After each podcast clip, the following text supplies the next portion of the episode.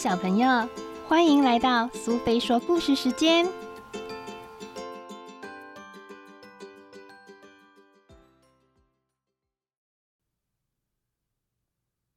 今天我们要继续我们一只猪在网络上这个故事。作者方素珍，绘者郝洛文，由国语日报所出版。讲完这个故事，你就会知道这只猪为什么会在网络上。阿弟的小姑姑买了新的宠物，一只电子鸡。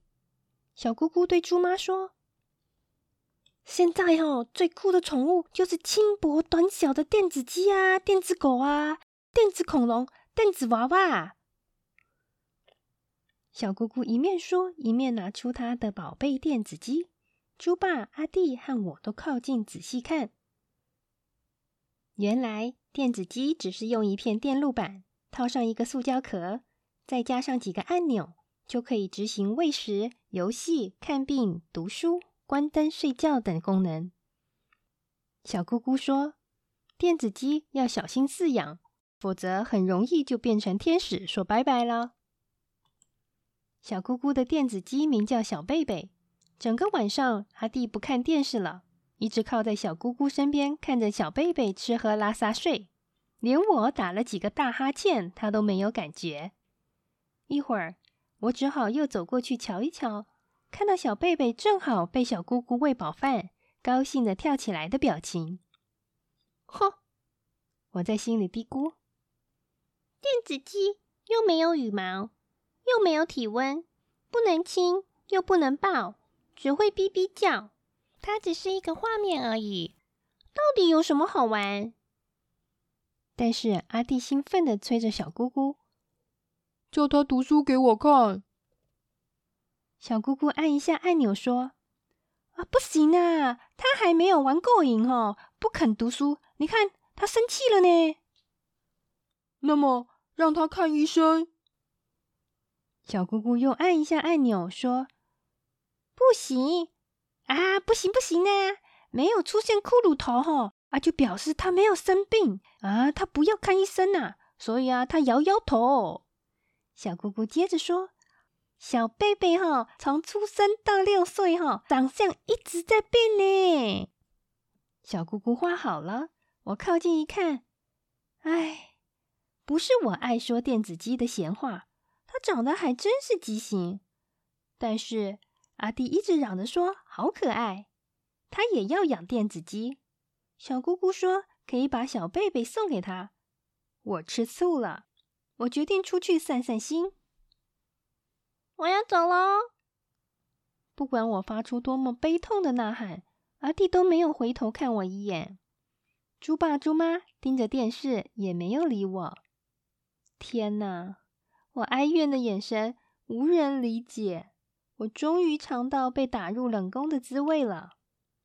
我离家出走后，左转一个弯，右转一个弯，绕了好几个街道。我想，等小姑姑回去后，阿弟一定会出来找我。夜越来越深了，流浪狗、流浪猫一只只的出来游荡了。喂，你是不是那只会画画的猪吗？一只流浪狗流着口水挡在我面前，好恶心啊！我立刻闪开，不理他。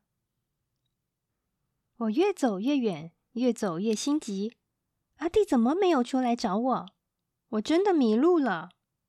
一连几天，我只能跟在几只流浪狗后面找吃的东西。有一天晚上，一只黑狗告诉我：“哎喂，哎，最近哦，有很多猪都在流行口蹄疫哦。”你要小心被扑杀哦！什么？什么是口蹄疫啊？你呀，死到临头还不知道，就是一种猪的黑死病嘛。如果染上了，你的嘴巴和猪腿都会烂掉。我想啊，你的主人一定是怕你得了口蹄疫，所以不要你了。乱讲！是我迷路了。不是阿弟不要我，猪妈每天都帮我洗澡，阿弟还帮我喷香水呢。除了这几天，哎呀，你现在是流浪猪，别提当年勇了，小心不要染上口蹄疫就对了。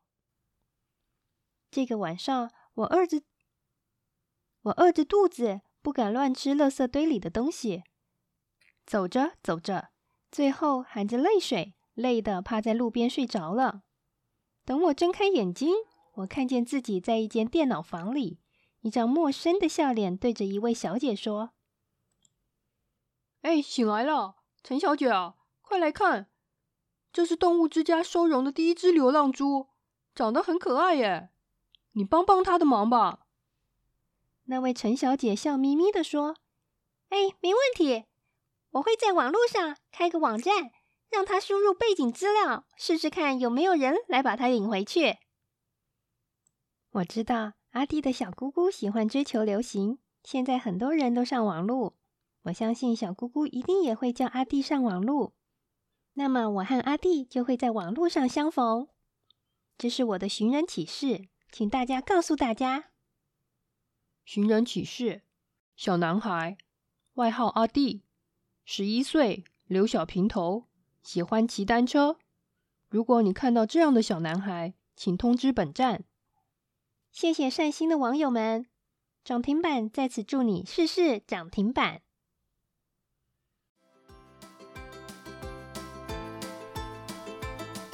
今天的故事到这里结束了。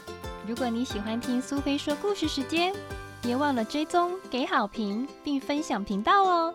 谢谢聆听。我们下次再见。